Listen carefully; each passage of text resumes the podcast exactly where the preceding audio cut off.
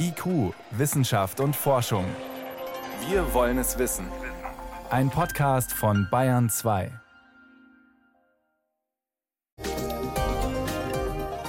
Der Rat des Experten, Hunde können eine Woche lang im Kühlschrank aufbewahrt werden, Katzen nur drei Tage.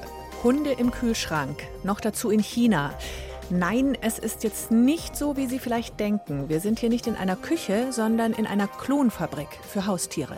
Außerdem, wie gefährlich ist die afrikanische Schweinepest und wie sauber oder schmutzig sind Schiffe auf den Weltmeeren unterwegs? Antworten gibt's in dieser halben Stunde. Wissenschaft auf Bayern 2 entdecken. Heute mit Birgit Magira. Hunde und Katzen sind die beliebtesten Haustiere. Fast 15 Millionen Katzen und mehr als 9 Millionen Hunde leben in deutschen Haushalten. Und solange sie leben, ist alles gut. Wenn der Wauzi aber stirbt, ist die Trauer bei Herrchen oder Frauchen oft nicht weniger intensiv als bei einem geliebten Menschen, der geht. Danach gleich ein neues Tier anschaffen? Hm. Oder vielleicht das alte zurückholen? Sowas in der Art bietet eine Firma in China an. Sie klont Haustiere. Bayern 2 Reporter Axel Dorloff war im Klonlabor in Peking. 17 Jahre war die Hündin Li Shuyuan Teil der Familie. Dann starb sie im vergangenen Jahr an Brustkrebs. Herrchen Eric aus der Stadt Baoding in der ostchinesischen Provinz Hebei wollte nicht irgendeinen neuen Hund, sondern möglichst den gleichen nochmal. After my dog passed away, I uh Nachdem meine Hündin gestorben war, habe ich die Firma Sinogene kontaktiert. Wir haben dann Zellen aus ihrer Haut entnommen und dieses Jahr habe ich mich entschieden, sie zu klonen. Li Shuyuan war vermutlich eine Mischung aus einem Spitz, einem Chihuahua und einem chinesischen Straßenhund. Etwas, das man so nicht wieder kaufen kann. Beim Klonen liegt die Übereinstimmung der Gene bei über 99 Prozent, verspricht die Firma Sinogene. Sie ist die führende Klonfabrik für Haustiere in China und liegt am Stadtrand von Peking. Leitender Manager ist Yining Wang.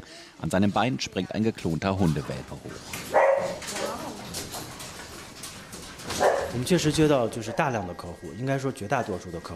Die meisten Kunden kontaktieren uns, wenn ihre Haustiere bereits sehr krank sind oder gerade gestorben sind.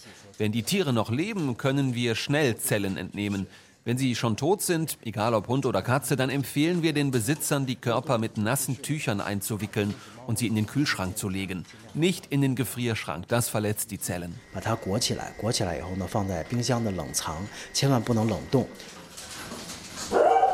Der Rat des Experten, Hunde können eine Woche lang im Kühlschrank aufbewahrt werden, Katzen nur drei Tage. Ansonsten gibt es keine verwertbaren Zellen mehr. 2017 hat die Firma Sinogene Chinas ersten geklonten Hund für den Haustiermarkt präsentiert. Knapp 50 Kunden wurden seitdem mit Haustieren beliefert. Auf den Fluren von Sinogene sieht es aus wie in einem Krankenhaus. Besucher müssen Kittel und Plastikschützer für Schuhe anziehen. Sinogene-Manager Yining Wang steht in einem laborähnlichen Raum. Ein Schritt beim Klonen, das ist der Aufbau des Embryos. Das passiert hier. Zuerst prüfen wir mit dieser Maschine, wann die Hündin, die austragen soll, läufig ist. Aus dem zu klonenden Hund haben wir vorher Zellen entnommen und setzen einen Zellkern in die Eizelle ein. So bauen wir den Embryo für das Klonen auf und setzen den dann in den mütterlichen Hund. Dann wird die Hündin schwanger und kann gebären. Der Haustiermarkt in China ist im vergangenen Jahrzehnt rasant gewachsen. Besonders die chinesische Mittelschicht in den Großstädten hält immer mehr Haustiere. Der Preis für einen geklonten Hund von Sinogene liegt bei umgerechnet 50.000 Euro. Eine Katze gibt es bereits für 32.000 Euro das Klonen von Haustieren für die Firma Sinogene ein Geschäftsmodell mit Zukunft.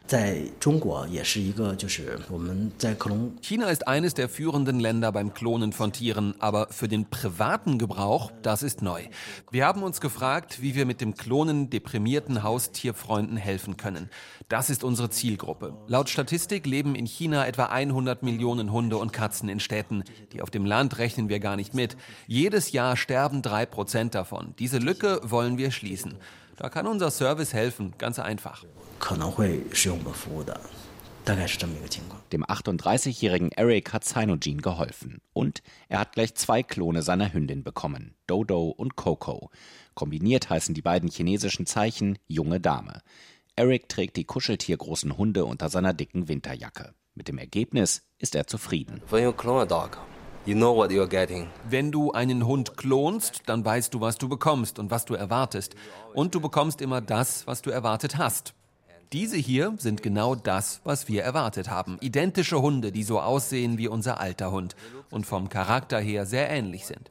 And character-wise, very similar. Allerdings, beim Aussehen garantiert die Firma Cynogen keine hundertprozentige Übereinstimmung. Besonders beim Fell gibt es Abweichungen.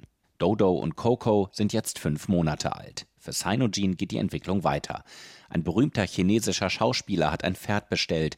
Das Fohlen soll im November zur Welt kommen. Das Klonen von Menschen bleibt aber auch in China Zukunftsmusik. Beim Klonen von Menschen wären die Arbeitsschritte erst einmal die gleichen. Die Forschung zur menschlichen Physiologie und Reproduktion ist sehr weit fortgeschritten. Theoretisch wäre das kein Problem, aber zurzeit ist das in keinem Land erlaubt. Aus ethischen Gründen bleibt das ein wissenschaftliches Tabu. Aber theoretisch würde das funktionieren, wenn man lebende Zellen entnimmt. Cynogen konzentriert sich weiter auf Hunde, Katzen und Pferde. Dazu gibt es bereits eine Zusammenarbeit mit dem Pekinger Zoo. Vor allem bedrohte Tiere sollen geklont werden. Auch die Pekinger Polizei hat bereits sechs Hunde von Cynogen im Einsatz. In China gibt es weniger Bedenken und Hindernisse, neue Möglichkeiten in Forschung und Technologie anzuwenden. Im Mittelpunkt steht das Machbare, gerade wenn es dafür einen Markt gibt. Was nicht heißt, dass auch in China auf einmal der staatliche Regulator kommen kann, aber oft erst später, wenn bereits Fakten geschaffen wurden.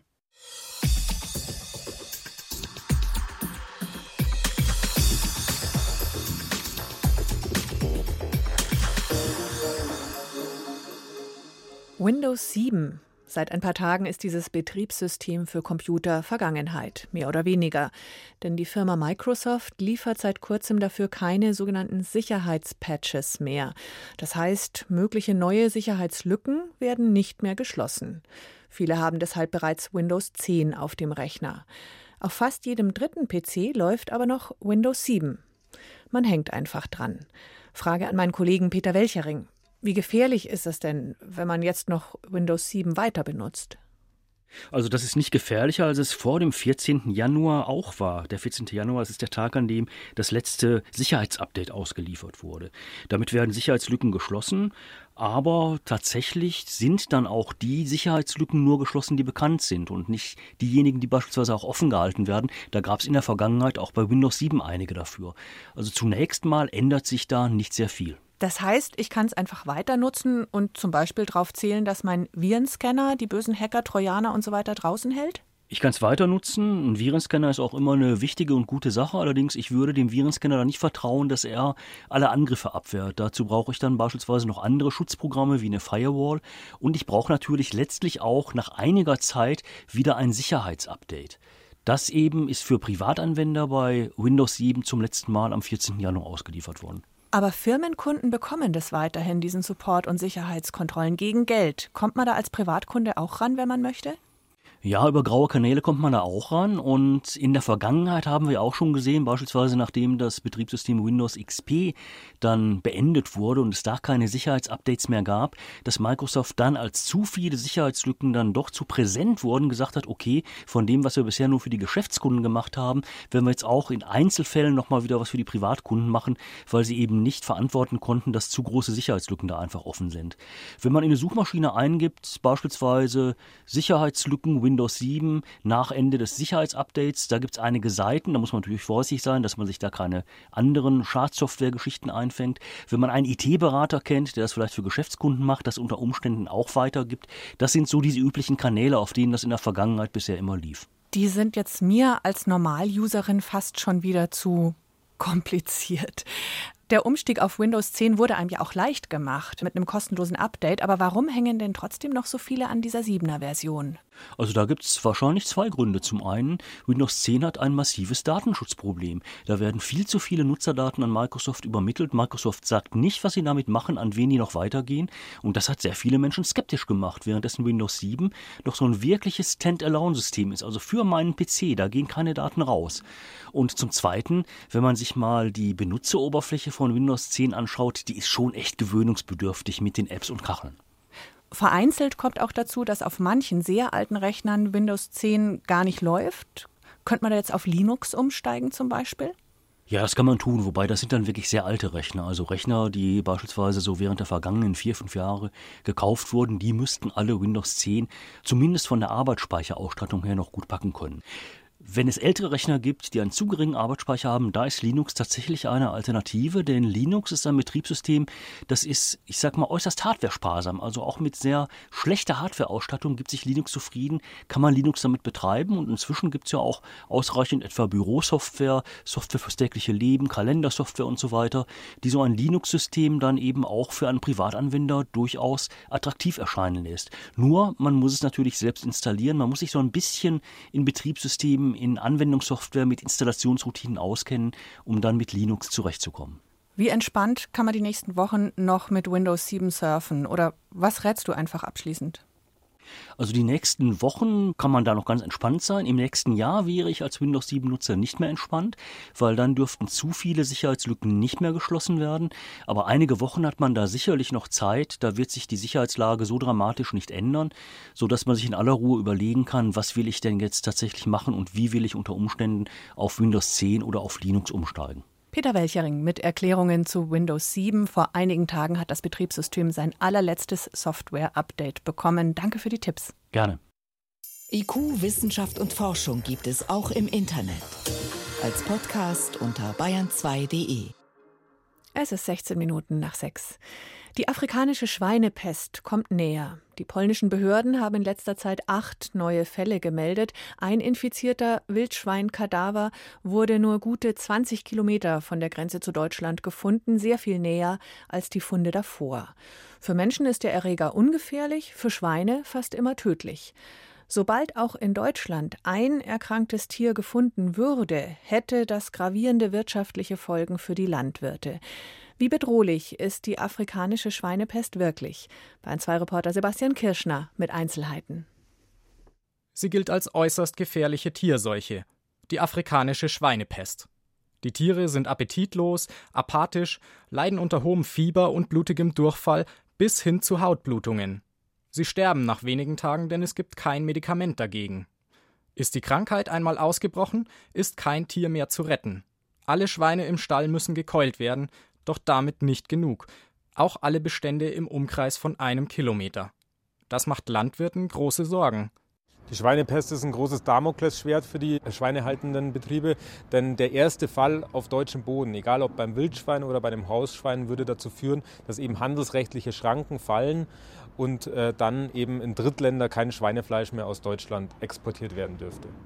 Sagt Markus Drechsler, Sprecher des Bayerischen Bauernverbands. Mit einem solchen Exportstopp von Schweinefleisch wollen sich nicht betroffene Länder vor der Seuche schützen. Dabei können sich Menschen und andere Haustierarten mit der afrikanischen Schweinepest nicht infizieren. Sogar infiziertes Fleisch zu essen, auch Schinken oder Wurst, ist unbedenklich. Nicht einmal Schweine selbst können sich leicht anstecken. Eigentlich brauchen sie, um ein Tier sicher über das Maul zu infizieren, relativ viel Virus. Wenn Sie mal vorbeikommen und wir versuchen mal meine Schweine zu infizieren, werden Sie feststellen, ist gar nicht so einfach. Wenn wir aber ein schwächeres Tier haben, zum Beispiel einen, der, der ein bisschen kümmert, klein ist, das Immunsystem nicht so stark ist, dann reichen plötzlich kleinste Mengen Virus und das sind die Tiere, die sich auch an dem berühmten Wurstbrot infizieren könnten. Sagt Sandra Blome vom Friedrich-Löffler-Institut in Greifswald. Sie leitet das nationale Referenzlabor für afrikanische Schweinepest, sozusagen die letzte Instanz, bevor ein Ausbruch der Seuche bestätigt würde. Zwar ist das aus Afrika stammende Virus darauf spezialisiert, sich über Blut zu übertragen, hat es diese Hürde aber geschafft, ist es extrem stabil. In Schweinekot und Blutresten etwa überlebt es viele Monate, in Gefrierfleisch sogar bis zu sechs Jahre. Und ein Impfstoff ist, anders als bei der europäischen Schweinepest, vorerst nicht in Aussicht. Es gibt gute Gründe anzunehmen, dass man mal einen Impfstoff entwickeln kann denn Tiere, die die Infektion überleben, sind vor einer erneuten Infektion geschützt. Wir dürfen auch nicht vergessen, wir reden von einer sogenannten anzeigepflichtigen Tierseuche. Wir möchten also keine halben Sachen. Wenn der Impfstoff nicht wirklich fast komplett schützt, ist er eigentlich nicht geeignet für die Bekämpfung einer solchen Seuche. Sagt Sandra Blome. Hinzu kommt, anders als bei Wildschweinen sei ein Ausbrechen der Seuche bei Hausschweinen eigentlich leichter zu verhindern. Der Forscherin zufolge spielt dabei auch die Betriebsgröße eine Rolle. Man macht es gerne auch an den bösen Massentierhaltungen fest. In dem speziellen Fall sind die wahrscheinlich die, die am besten davor geschützt sind, denn die halten die Hygienestandards ein. Da ist die kleine Hinterhofhaltung im Nebenerwerb deutlich stärker betroffen. Hygiene also als oberste Pflicht. Zäune schaffen zwar eine zusätzliche Barriere, sie werden Wildschweine nach Blomes Ansicht aber nicht abhalten. Auch Jagd spielt eine Rolle. Nur durch sie bekommt man, so die Expertin, die Stichproben, die über die aktuelle Ausbreitung des Virus informieren. Das größte Risiko für die Ausbreitung sieht Markus Drechsler vom Bayerischen Bauernverband ohnehin nicht bei den Schweinen. Die großen Sprünge über mehrere hunderte Kilometer, die sind immer durch den Mensch vollzogen worden. Deswegen ist an dem Punkt äußerste Vorsicht geboten. Transporte müssen besser kontrolliert werden. Die Menschen müssen Obacht geben, dass eben Essensreste nicht unachtsam weggeschmissen werden, damit sich eben Wildschweine nicht über diesen Umweg infizieren. Ganz vermeiden lässt sich die Ausbreitung der afrikanischen Schweinepest wohl nicht. Man kann nur hoffen, dass sie möglichst spät nach Bayern kommt. Den Bauern und den Tieren zuliebe. Bayern 2. Wissenschaft schnell erzählt. Heute von Helmut Nordwig und es geht zunächst in die Luft. Ja, wir schauen uns einen Flugroboter an, der hat echte Federn. US-Forscher haben den entwickelt. Bisher haben ja Ingenieure weitgehend starre Flügel gebaut und darum sind zum Beispiel Flugzeuge bei weitem nicht so wendig wie Vögel. Die haben nämlich flexible Flügel mit mehreren Gelenken, pro Schwinge dann auch noch drei Finger. Und wie das alles zusammenspielt, das zeigt der Roboter. Den haben die Forscher gebaut, um das besser zu verstehen. Er schaut ungefähr so aus wie eine Taube, etwas leichteres. Und tatsächlich mit ganz echten Taubenfedern dran. Ganz genau. Die Elektronik kann die einzelnen Gelenke und Finger ansteuern. Die sitzt im Rumpf und obendrauf eben auf den Schwingen sozusagen angeklebt die Taubenfedern. Die werden natürlich Bänder mit künstlich hergestellten Knochen verbunden verbunden. Und Versuche im Windkanal zeigen jetzt, das Fluggerät ist tatsächlich sehr wendig. Verantwortlich sind da vor allem asymmetrische Bewegungen, also solche, die nicht auf beiden Seiten gleich ablaufen, und die feine Steuerung mit den Fingern. Ich nenne mal ein Beispiel. Wenn ein Flügel zum Rumpf hin bewegt wird, dann fliegt der Roboter auf genau diese Seite. Jetzt natürlich die Frage, wozu braucht man das Ganze? Brauchen tut man es nicht direkt. Das Ganze ist Grundlagenforschung, um okay. den Vogelflug besser zu verstehen, könnte aber auch eingesetzt werden zur Umwelt- oder Überwachung oder um echte Vögel zu verscheuchen. Mhm.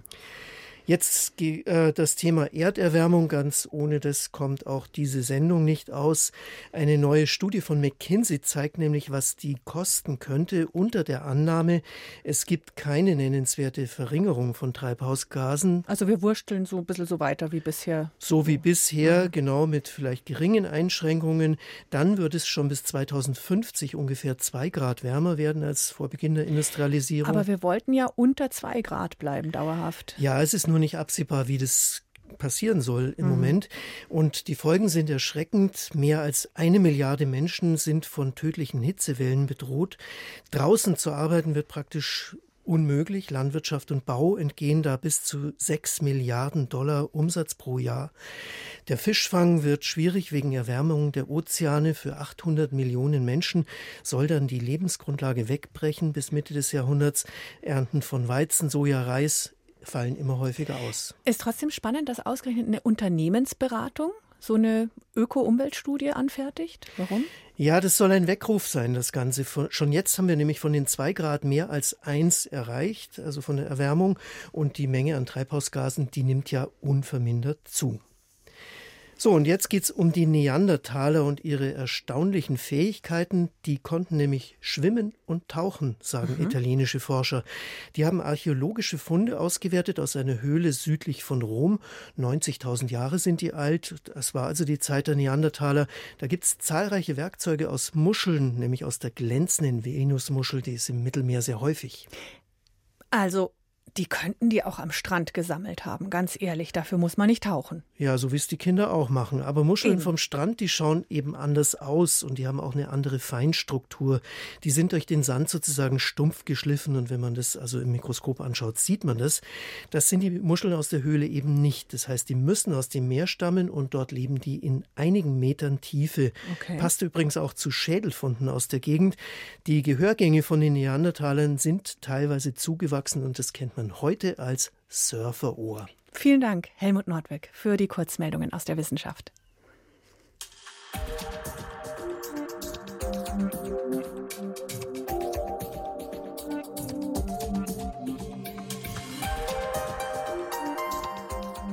Bei Abgasen und sauberer Luft geht es meistens um Autos oder Lkw. Die heftigsten Luftverpester sind allerdings Schiffe, weil die mit Schweröl fahren, dessen Verbrennung wiederum viel mehr Schmutz in die Luft bläst als andere Treibstoffe und Motoren. Mehr als 90.000 Fracht-, Passagier- und Versorgungsschiffe sind auf den Weltmeeren unterwegs, Fischkutter nicht mitgerechnet. Seit Anfang des Jahres gelten weltweit strengere Abgas- und Treibstoffregeln für Schiffe. Thomas Sambol berichtet. Ein Containerschiff läuft in den Hamburger Hafen ein. Katrin Ewert kann aus ihrem Büro im Bundesamt für Seeschifffahrt und Hydrographie BSH hoch über der Elbe ganz entspannt zusehen. Denn der Dampfer ist sauber. Sauber heißt in diesem Fall, er fährt mit dem vorgeschriebenen Treibstoff. Sonst hätten bei Katrin Ewert längst die Alarmglocken geklingelt. Im BSH ist sie für die Spritkontrolle von Seeschiffen in deutschen Gewässern zuständig. Wir haben an der deutschen Küste mehrere Messstationen eingerichtet, schon seit 2014. Und mit diesen Messstationen kann man die Abgasfahren vorbeifahrender Seeschiffe überprüfen, ob sie die Grenzwerte einhalten. Und in dem Moment, wo eine Überhöhung gemessen wird, also ein Verstoß, erfolgt eine automatische Meldung an uns als BSH, weil wir hier sanktionieren und an die Wasserschutzpolizei, damit sie im nächsten Hafen kontrollieren kann. Rund 99 Prozent aller Schiffe halten sich an die Regeln, haben die bisherigen Messungen der BSH-Kontrolleure ergeben. Ralf Nagel vom Verband Deutscher Räder ist sich sicher, dass das mit den neuen Vorgaben so bleiben wird, die noch weniger Schwefelabgase tolerieren. Es funktioniert. Es gibt bisher keine Mitteilung, dass technische Probleme aufgetreten sind bei der Nutzung des neuen niedrigschwefeligen Treibstoffs. Im Vorfeld der Umstellung hatten einige Räder Sorgen gehabt, dass der neue Sprit in manchen Häfen knapp werden könnte. Aber Ralf Nagel gibt Entwarnung. Hapag-Lloyd hat zum Beispiel mitgeteilt, dass man keine Verfügbarkeitsprobleme hat. Es gibt aber Nachrichten, dass das ein oder andere Unternehmen etwas länger warten muss, um an den Treibstoff zu kommen. Die gesamte Mineralölindustrie muss sich ja auch umstellen. Die wissen das natürlich auch schon lange. Aber insofern gibt es nach bisherigem Stand keine gravierenden Probleme, an den Treibstoff ranzukommen. Weniger Schadstoffe in den Schiffsabgasen finden nicht nur Umweltschützer, sondern auch die Räder gut, betont Ralf Nagel. Die Branche habe verstanden, dass sie ein Umwelt- und Klimaproblem habe. Die spannende Frage ist für unsere Unternehmen eher die ökonomische Frage, denn der neue niedrigschwefelige Treibstoff kostet heute etwa 300 Dollar pro Tonne mehr als der bisherige hochschwefelige Treibstoff. Kommt der neue Sprit also am Ende auch den Verbrauchern teuer zu stehen, wenn die Transportkosten für Container und Co. steigen? Der Schifffahrtsexperte Sönke Diesener vom Naturschutzbund NABU nimmt solchen Befürchtungen den Wind aus den Segeln. Umgerechnet auf die Endprodukte fallen die Summen nicht ins Gewicht. Ob das jetzt 1 Cent kostet, ein T-Shirt von Shanghai nach Hamburg zu fahren oder 1,001 Cent, das hat keine Auswirkung auf das Produkt, was im Laden am Ende ist. Das liegt natürlich auch daran, dass die Transportkosten insgesamt mit dem Schiff extrem niedrig sind. Die Schwefelemissionen sind dem Umweltschützer dagegen immer noch extrem zu hoch auch wenn sie durch die neuen Grenzwerte um rund 85 Prozent gesenkt werden. Wir haben immer noch 500 Mal so viel Schwefel im Schiffstreibstoff wie im Diesel auf der Straße. Von daher in der Schifffahrt ein Schritt in die richtige Richtung, aber noch ein großes Verschmutzungsprivileg gegenüber allen Anlagen an Land. Dazu kommt, das dreckige, aber billige Schweröl mit hohem Schwefelanteil ist nun keineswegs von den Weltmeeren verbannt. Alle Schiffe, die eine entsprechende Abgasreinigungsanlage haben, dürfen es weiter verfeuern. Doch solche sogenannten Schwefelwäscher oder Scrubber sind sehr umstritten, betont Sönke Diesener vom NABU. Bei den Scrubbern kommt hinzu, dass die Schadstoffe über diesen Wäscher einfach aus dem Abgasstrom ins Meer geleitet werden. Das Waschwasser geht nämlich fast immer direkt über Bord. Immerhin rund 80 Prozent der deutschen Räder machen nun aber nach Verbandsangaben endgültig Schluss mit dem Schweröl. Mit dem neuen schwefelärmeren Treibstoff könnte die Schifffahrt deshalb in Zukunft tatsächlich ein kleines bisschen sauberer werden. Verschmutzungsprivileg, interessantes Wort. Mit diesen Eindrücken aus dem Hamburger Hafen geht IQ Wissenschaft und Forschung zu Ende auf Bayern 2. Heute war es mit Birgit Magira.